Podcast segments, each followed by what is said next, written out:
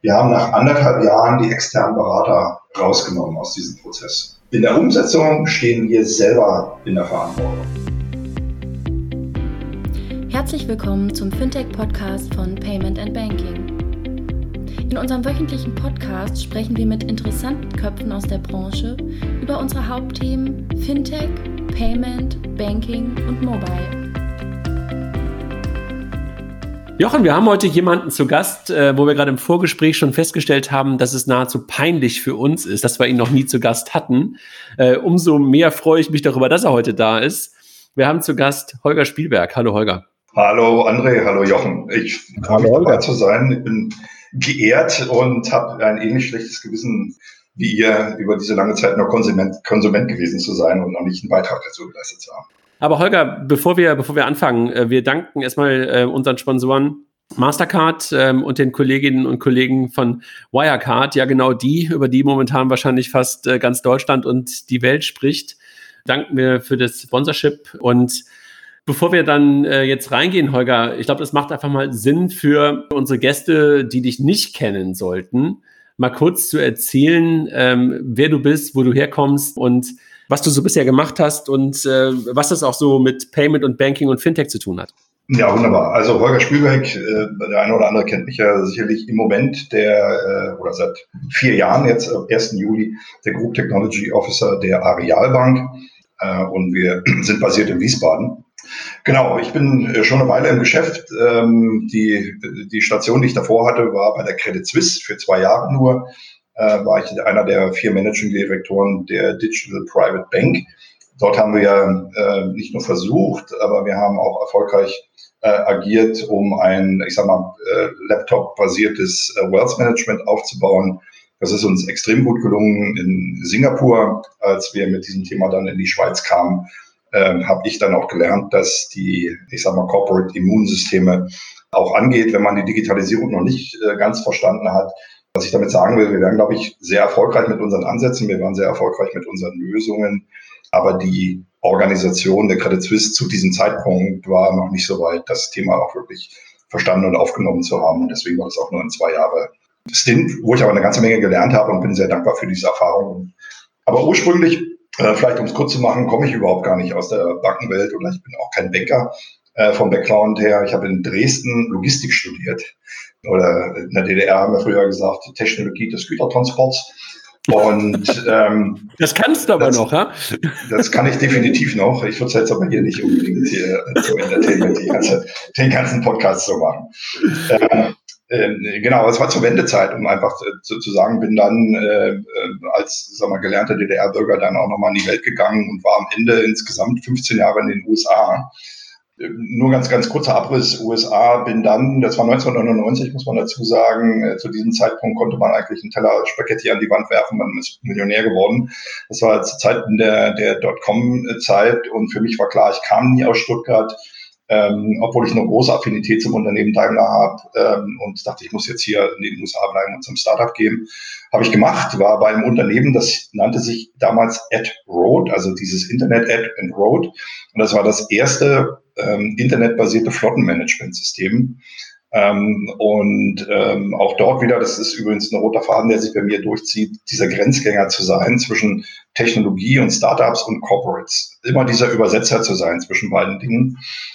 Ähm, und das einfach abzuschließen, was sind so meine Schwerpunkte bei der Arealbank als Group Technology Officer? Es waren bis Anfang des Jahres drei Schwerpunkte. Äh, das eine ist, ich bin für die IT zuständig, also schlicht wirklich für die Bank-IT, für die gesamte Organisation, für die Weiterentwicklung äh, dieser IT. Ähm, ich, mit meinem Einstieg äh, haben wir dann auch das ganze Thema Innovation, Startups, Kollaboration mit, mit, mit Startup-Unternehmen, ähm, Partnership beispielsweise mit dem Tech-Quartier in Frankfurt und so weiter angefangen und ausgebaut und machen das auch sehr systematisch äh, für uns und bis Anfang, wie gesagt, des, des Jahres war ich auch noch für die internen Dienstleistungen zuständig, also Flugarbeit Buchhaltung und Einkauf und, und Küche und so weiter. Bei dem, bei dem Announcement diese Woche bei der, D oh, bei der DKB ähm, habe ich ja auch nur einen Spruch dazu sagen können und das ist im Grunde genommen so ein bisschen so der Weg durch die oder der, der Marsch durch die Institutionen hat begonnen und wir müssen jetzt alle liefern. Ne? Es ist vorbei mit äh, Shiny irgendwas. Ja, jetzt, müssen wir, jetzt ist es ernst. Absolut, kann ich äh, nur widerspiegeln und ganz ehrlich, das ist auch jeden Tag äh, eine Sache, mit der ich mich auseinandersetze, ist genau diese Verantwortung auch zu haben.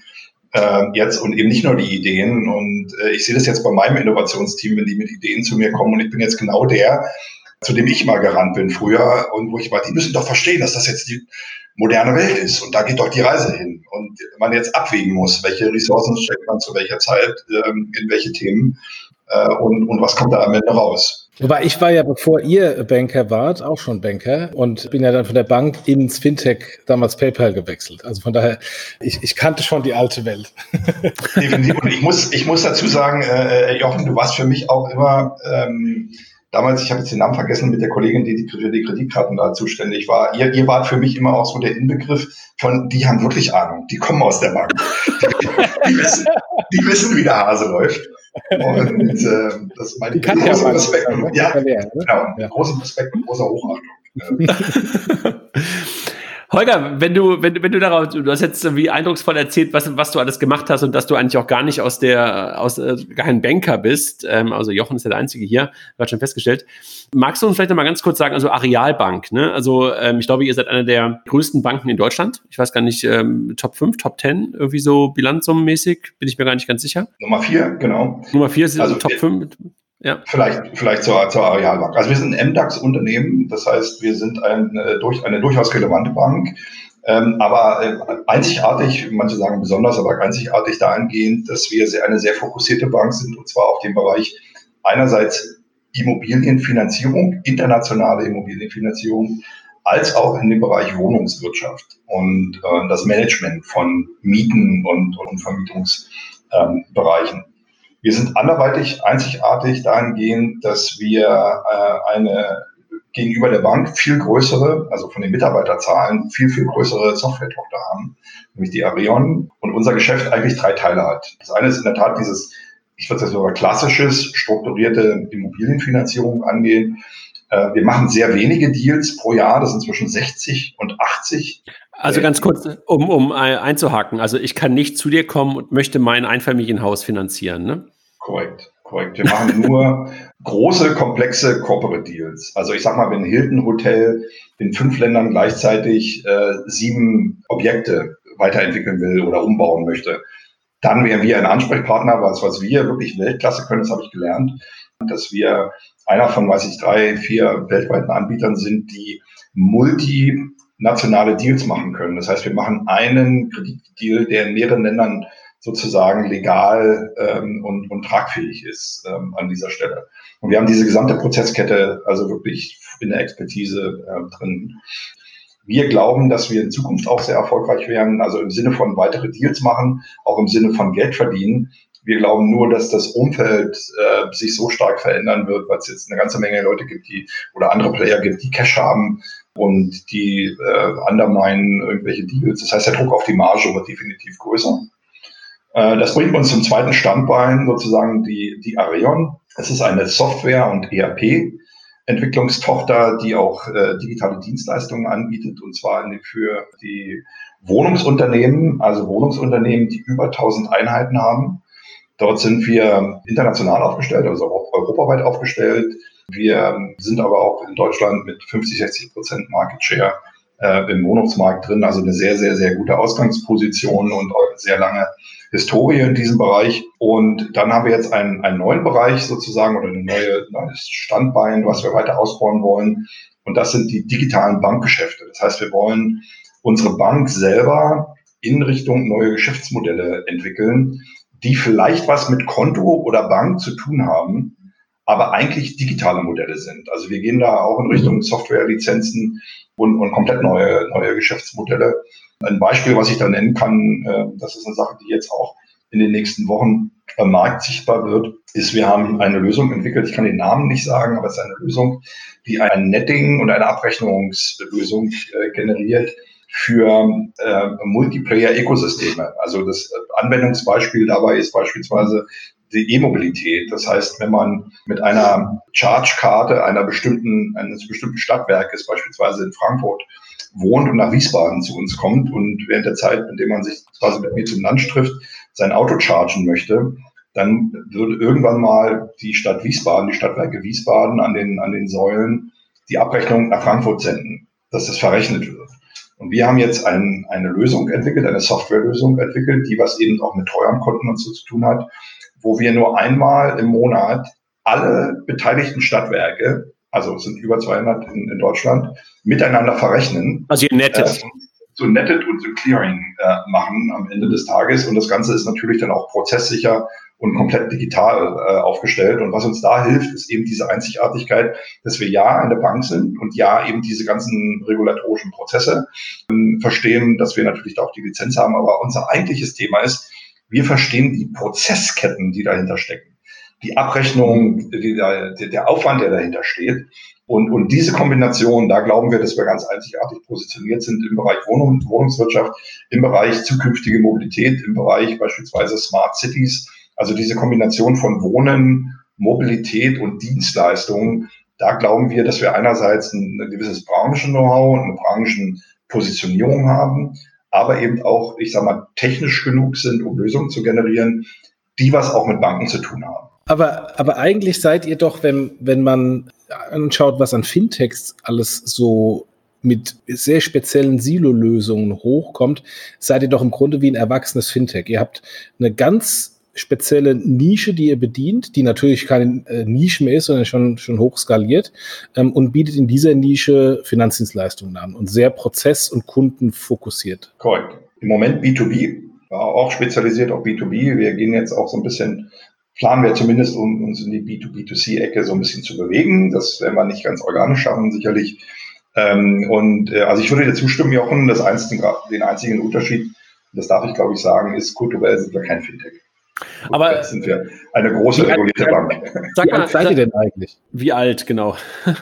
Äh, wie alt? Äh, äh, ich meine, im nächsten Jahr sind es 100 Jahre, ähm, weil die, die Bank selber ja aus der Behörde kommt, die Pfandbriefbank und die Deutsche Bau und Boden, die den gesamten Grundbesitz des, des Reich, Deutschen Reiches damals sozusagen verwaltet hat.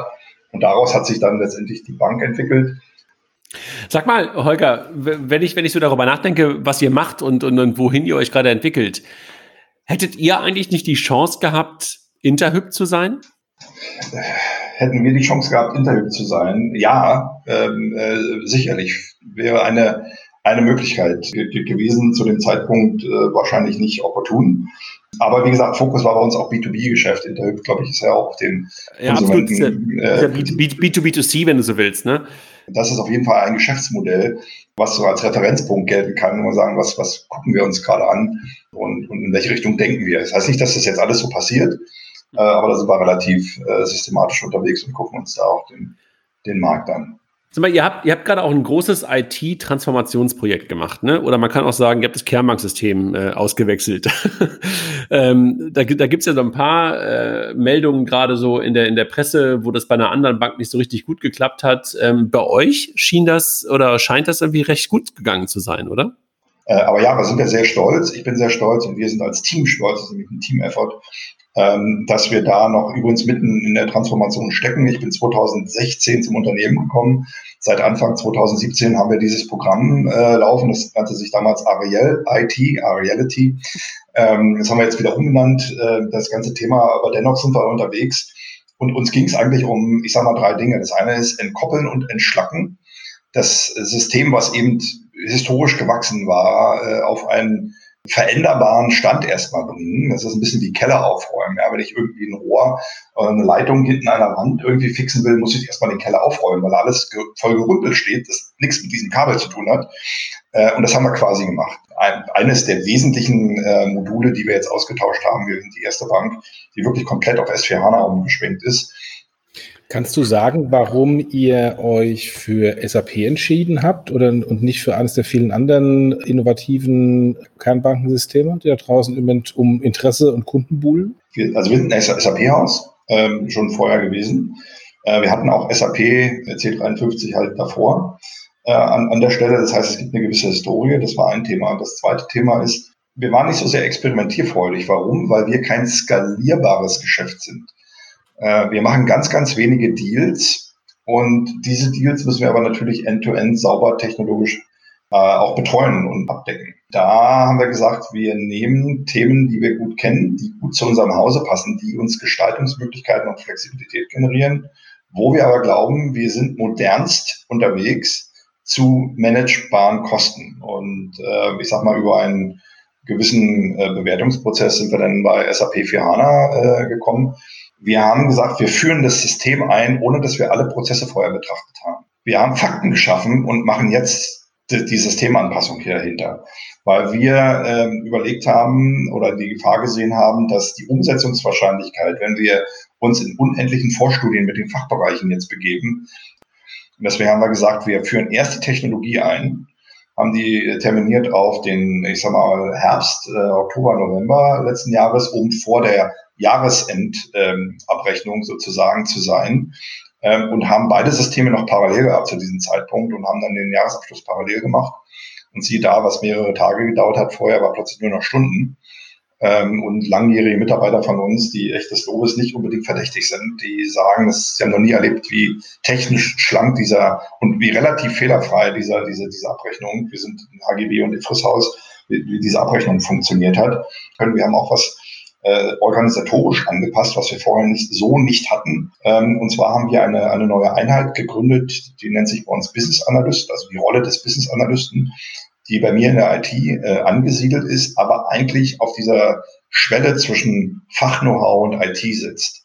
Früher war das halt so, dass die Fachbereiche ihre Anforderungen aufgeschrieben haben und ich sage mal, dieses Papier irgendwann bei der IT über den Desk gesendet haben, haben gesagt, jetzt bauen. Und ich sag mal, früher war das auch so, die haben es dann schlicht gebaut. Die haben dann jeden Kringel, der da drauf stand, haben die dann gebastelt.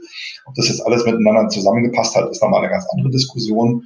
Äh, aber die IT war dann im Grunde genommen Exekutor. Jetzt ist es so, dass wir frühzeitig diesen Dialog mit dem Fachbereich, also frühzeitig heißt ein Jahr, zwei Jahre im Voraus, führen, sozusagen passen die Anforderungen jetzt zu neuen Technologieentwicklungen. Und wir matchen das. Und ähm, also einfach, wer in der Bank tätig ist, der weiß sowas, wir waren im letzten Jahr das erste Jahr, wo wir über 95 Prozent aller Vorhaben, eingereichten Vorhabenplanungen vorher mit der IT abgestimmt war. Ähm, in den Jahren davor sind die Vorhabenplanung, die jährlich stattfindet im Herbst, äh, so gewesen, dass die Fachbereiche sozusagen ihre Wunschdenken eingereicht haben. Und ich sage mal, wer sich durchsetzen konnte, der hat halt sein Vorhaben in der Planung drin gehabt. Und dann hat die IT gebaut und war dann überrascht, wie viele Manntage sie eigentlich dafür braucht. Ähm, das haben wir jetzt nach vorne gezogen, diesen Prozess, und haben eine gewisse Vorhersehbarkeit generiert. Nutzt ihr euer eigenes Softwarehaus für, für so etwas oder habt ihr dann externe oder nochmal eine eigene IT für die Bank? Wir haben eine eigene IT für die Bank, die eben auch, da haben wir auch Entwickler. Wir haben auch in, historisch bislang sehr, sehr viel Eigenentwicklungen gehabt, die wir jetzt weiter standardisieren. Das sind noch Hausaufgaben, die noch zu tun sind, äh, dass wir da mehr und mehr in Standard äh, gehen, weil wir gar nicht mehr ich sag mal, auch die Fachleute vorhalten können langfristig. Äh, die haben alles Know-how. Äh, die gehen in den nächsten fünf, sechs Jahren oder viele von denen gehen in Rente. Wir, wir, wir müssen also was anderes tun an der Stelle. Aber deine Frage zielte ja eher wahrscheinlich auf die Areon. Ähm, mhm. Und die Software, die die Areon entwickelt hat, eigentlich mit dem Bankgeschäft überhaupt nichts zu tun, sondern die ist adressiert auf den Wohnungsmarkt. Was wir aber getan haben, ist, dass wir einen nicht nur den Großteil, dass wir quasi unsere gesamte Infrastruktur und das, fast das gesamte Applikationshosting von der Arion hosten lassen. Die haben ihre eigenen Rechenzentren. Die äh, machen es auch, auch für Dritte, also nicht nur für uns sozusagen und können dieses Geschäft skalieren. Und wir haben äh, sozusagen an unsere Tochter, äh, ich sag mal ungefähr ein Drittel unserer Aktivitäten ausgelagert, die gesamte Infrastruktur, gesamten Rechenzentrum, das ist jetzt nichts mehr in der Bank. Und der Applikationsbetrieb ist zum Teil ähm, bei der Arion und dann gibt's noch so eine Mischkombination, äh, was das ganze Thema Workplace und so weiter angeht, wo wir als Konzern agieren. Äh, Microsoft und so weiter machen wir sozusagen als Konzern, um uns größer zu machen, als wir wirklich sind. Aber den ganzen Bankfachbetrieb, der ist entweder an die Arion ausgelagert oder wir machen selber. Und die Arion, also äh, hilft es euch, dass ihr da so eine große Softwarefirma habt, weil das auch kulturell euch dann hilft, weil die Leute ähm, nah dran sind und, und, und weil auch die Führungskräfte beides sozusagen immer wieder sehen, also weil sie die Bank sehen und weil sie auch die Arion als, als, äh, als starke, starke Tochter auch daneben haben? Oder sind das wirklich so wirklich komplett zwei verschiedene Dinge? Einmal die Bank, einmal die Arion? Oder hat dir das, oder hat euch, dir das schon geholfen, dass ihr so eine Stück Software-DNA, so ein Stück IT-DNA einfach im Konzern habt? Also ich habe zwei Hüte auf. Ich setze jetzt in der Tat wieder den Bank-IT-Hut auf Und aus Bank-IT-Sicht ist die Areon, klingt jetzt ganz doof, aber ein Outsourcer wie jeder andere. Okay. Er, er, liegt uns, er liegt uns jetzt ein bisschen näher, weil, weil, weil es also mal historisch gewachsene Strukturen gibt und in der Tat Führungskräfte da eben auch ein bisschen einen anderen Zugang haben als bei anderen Unternehmen. Ich sag mal so, das ist manche Tage ist es so, wo du vorsichtig bist, da hätte man, also einen externen Dienstleister hätte man wahrscheinlich eher verprügelt, wenn Dinge nicht funktionieren. Das macht man denn in-house nicht. Auf der anderen Seite, jetzt gerade auch was Corona und so weiter angeht, äh, konnten wir da einfach durch diese enge positive Kommunikation auch Dinge lösen, die wir vielleicht mit anderen Dienstleistern, äh, wo wir Nummer 24 wahrscheinlich in der Schlange erst gewesen wären, äh, lösen konnten. Also es ist ein zweischneidiges Schwert, solange die Areon das anbietet, also klassisch im Sinne von Ausschreibung. Äh, ich wollte, ich wollte mal fragen, wegen der, der Migration des Kernbankensystems. Ähm, jetzt hört man aus dem Markt, Kernbankenmigration oder Kernbanksystemmigration, die ein großes Desaster waren. Und man hört von Kernbankensystemmigrationen, die geräuschlos über die Bühne gegangen sind. Was ist denn aus deiner Sicht der Grund, dass es so diese zwei Extremen gibt ähm, und dass dann so wiederholt Projekte voll an die Wand fahren? Ist, geht es darum, erstmal, dass zu viel Komplexität von Anfang an gewollt wird und man sich dann verheddert oder ähm, liegt es an den Leuten, die keine Ahnung von Software haben oder woran lag das? Der erste Erfolg ist klare Ziele und es muss in der Gesamtstrategie verankert sein, so dass man auch den gesamten Vorstand, nicht nur einzelne Teile, sondern den gesamten Vorstand dahinter hat und sozusagen nicht mehr wackelt. Das zweite ist, die Reduktion der Komplexität so weit runterzustrippen, dass eine Umsetzungswahrscheinlichkeit da ist. Das hat wahrscheinlich zur Auswirkung, dass man Dinge nach hinten zieht und dass sich die Dinge schieben. Was jetzt aber spannend ist, nur als Auswirkung, wir sind jetzt beispielsweise nach drei Jahren Transformation in einer komplett anderen Ausgangslage. Nummer eins, wir haben entschlackt und entkoppelt und haben jetzt S4 HANA als wirklich modernstes Tool da. Ähm, und wir sehen jetzt in der Zwischenzeit, da da haben andere Banken Hausaufgaben gemacht, zum Beispiel mit Partnern wie SAP oder anderen äh, Technologiepartnern. Und es gibt existierende Lösungen, die wir damals auch angedacht haben, aber die sind heute Standard, die sind heute da und nutzen auch andere Banken. Das heißt, für uns ist es heute relativ, verglichen zu damals, einfacher, solche komplexen Dinge jetzt neu anzustoßen und sie nachzuziehen. Ähm, und deswegen glauben wir, ähm, dass dieser Weg jetzt immer noch, ich sag mal, sich verlängert, aber von der Umsetzungswahrscheinlichkeit dann höher ist und uns allen dann im Grunde genommen auch ähm, hilft, äh, die Modernisierung auch voranzutreiben, dass wir vereinfachte Melde, also Reporting machen können, dass wir vereinfachte Bilanzen machen können, dass wir Effizienzen heben äh, im Hause, dass wir die, die aus meiner Sicht wahnsinnig wachsenden regulatorischen Anforderungen überhaupt abdecken können. Aber das heißt, äh, ihr, ja. ihr, ihr, fahrt aber momentan immer noch in, in Teilen parallel, ne? Also ihr habt in Teilen das neue Kernmarkt-System, aber ihr habt noch bestimmte Sachen, die einfach noch auf dem alten System laufen. Richtig verstanden? Das alte System ist jetzt zum Archivsystem geworden.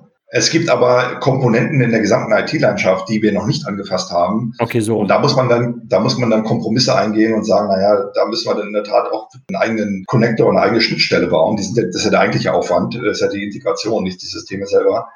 Ähm, und das sind dann aber bewusste Entscheidungen äh, an der Stelle, wo wir sagen, ja, hier machen wir nochmal eine 1 zu 1 Beziehung äh, weil es komplexer wäre, dieses andere Modul jetzt noch auszuwechseln. Das lassen wir jetzt erstmal weiterlaufen. Die, die dritte Komponente für Erfolg ist, äh, man braucht, das klingt jetzt ganz doof, aber die richtigen Leute dafür. Das ist einerseits sozusagen die Programmleitung. Äh, da haben wir einen hervorragenden gestandenen Recken, der schon mehrere Banken übernommen hat und so weiter, einen IT-Leiter von der Bank, die, die wir mal übernommen haben der äh, auch, ich sag mal, kurz vor der Rente steht und äh, alles schon gesehen hat und der sich einfach auch nicht das Wasser abgraben lässt was die Umsetzung angeht. Ihr habt alles schon gesehen äh, und macht es auf so eine charmante äh, Art und Weise, äh, dort Entscheidungen äh, herbeizuführen. Und wir haben nach anderthalb Jahren die externen Berater rausgenommen aus diesem Prozess. Für die Planungsphase und diese, ich sag mal, diesen, dieses Zielbild aufzuspannen, da war es wichtig, externe Berater zu haben, weil die externe Erfahrung haben, weil die unsere eigenen Mitarbeiter gechallenged haben und so weiter. In der Umsetzung stehen wir selber in der Verantwortung. Und da hilft es eben nicht, externe Berater zu haben, die dieses Programm für uns machen, sondern das sind wir selber. An dieser Stelle, und ich glaube, das ist auch ein Erfolgsfaktor, der für die größere unserer Bank funktioniert hat. Es gibt Wenn wir jetzt ähm, nochmal einen Schwenk machen in Richtung Zukunft, jetzt hast du eine Grundlage gelegt in Teilen ähm, mit dem neuen Kernbankensystem, mit der mit, damit auch verbundenen wahrscheinlich Transformation auch in Teilen von Teams und, und, und von Zuständigkeiten, könnte ich mir gut vorstellen, dass das damit auch einhergeht mit so, einem, mit so einer Transformation. Richtung Fintech guckend oder bei euch, ähm, hast du ja gerade auch schon gesagt, äh, ist es ja vor allen Dingen Immobilien äh, und da gibt es ja den schönen Begriff des PropTechs. Ähm, wie siehst du das gerade? Siehst du da gerade spannende Themen im, im Bereich PropTech? Siehst du, siehst du ähm, bestimmte PropTechs, mit denen ihr was macht? Das nennt sich Apollon Ventures.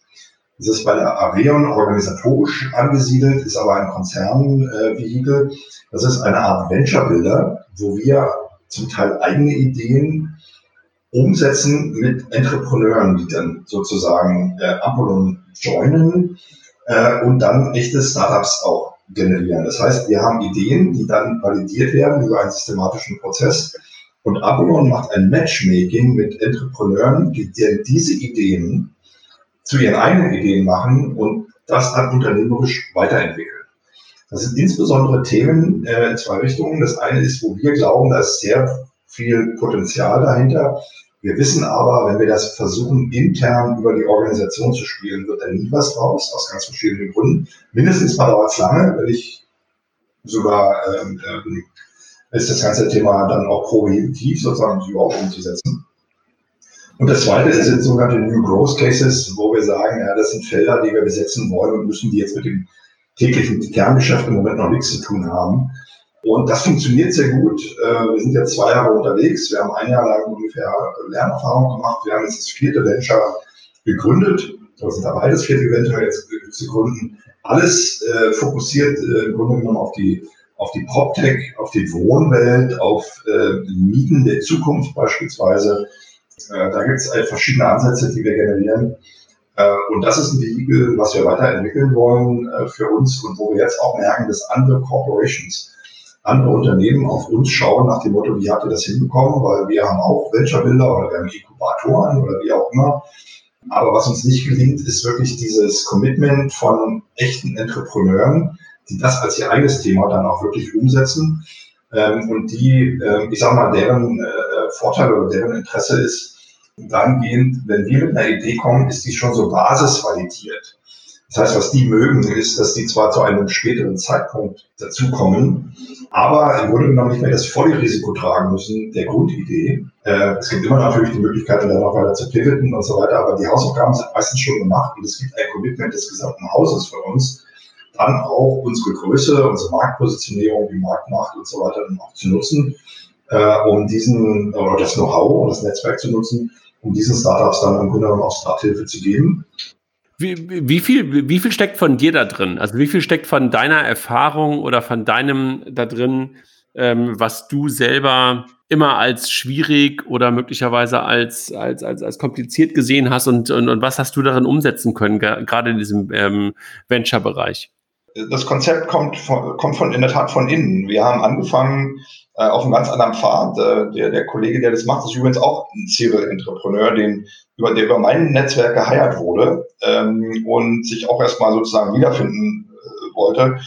Der war dann ein Jahr lang in der Corporate Mühle total verfangen und hat dann auch einen gewissen Frust geschoben und hat dann selber eine Idee gehabt, hat gesagt, so müssten wir es eigentlich machen. Und das ist dann beim Arion-Vorstand und dann im zweiten Schritt dann eben auch beim Bankvorstand verfangen und haben gesagt, okay, was bräuchtet ihr dafür? Ähm, und er hat ein Team aufgebaut, die haben das generiert.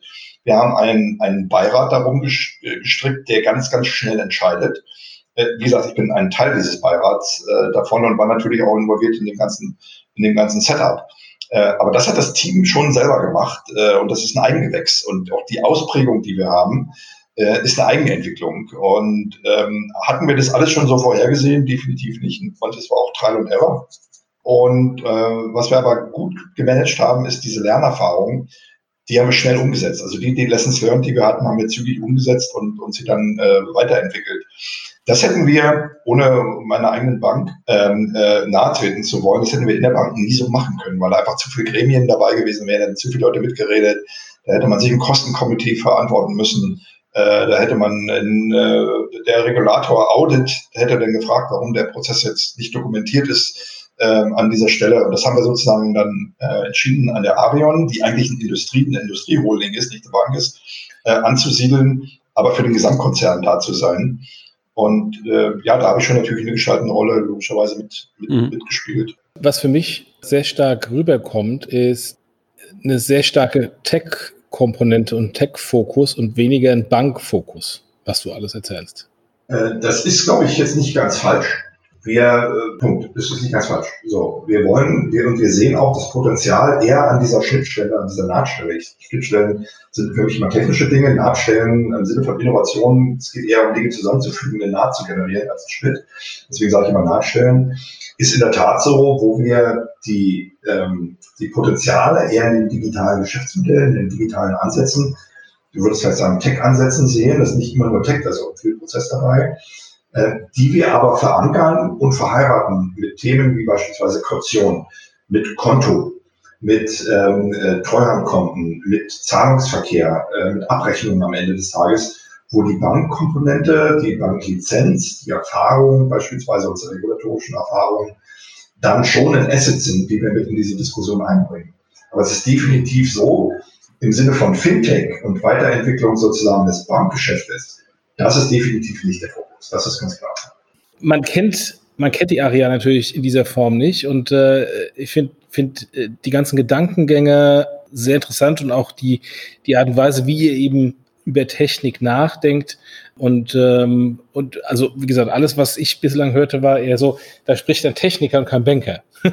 Gut, jetzt bist du natürlich auch der, der CTO. Ähm, ja. äh, von der Argumentation äh, und vom, vom, vom Produktmindset spricht da auch alles sehr stark ähm, äh, Technik- und Prozessgetrieben und weniger die klassische Bank. Insofern, äh, das, und das äh, höre ich auch bei den ganzen Kollegen von dir äh, aus dem Innovationsbereich, äh, die ja bei unseren Konferenzen auch immer dabei sind und die ich teilweise auch im Tech-Quartier immer höre und äh, treffe. Das, das deckt sich sehr stark mit dem, was du sagst. Ja, super. Ihr Lieben, das war schön. Jetzt. Wir bedanken uns nochmal bei unseren lieben Freunden von Mastercard und Wirecard für das Sponsoring. Vielen herzlichen Dank für die Opportunität, hier auch äh, mal etwas aussteuern zu können. Gerne. Alles klar, ihr Lieben. Tschüss.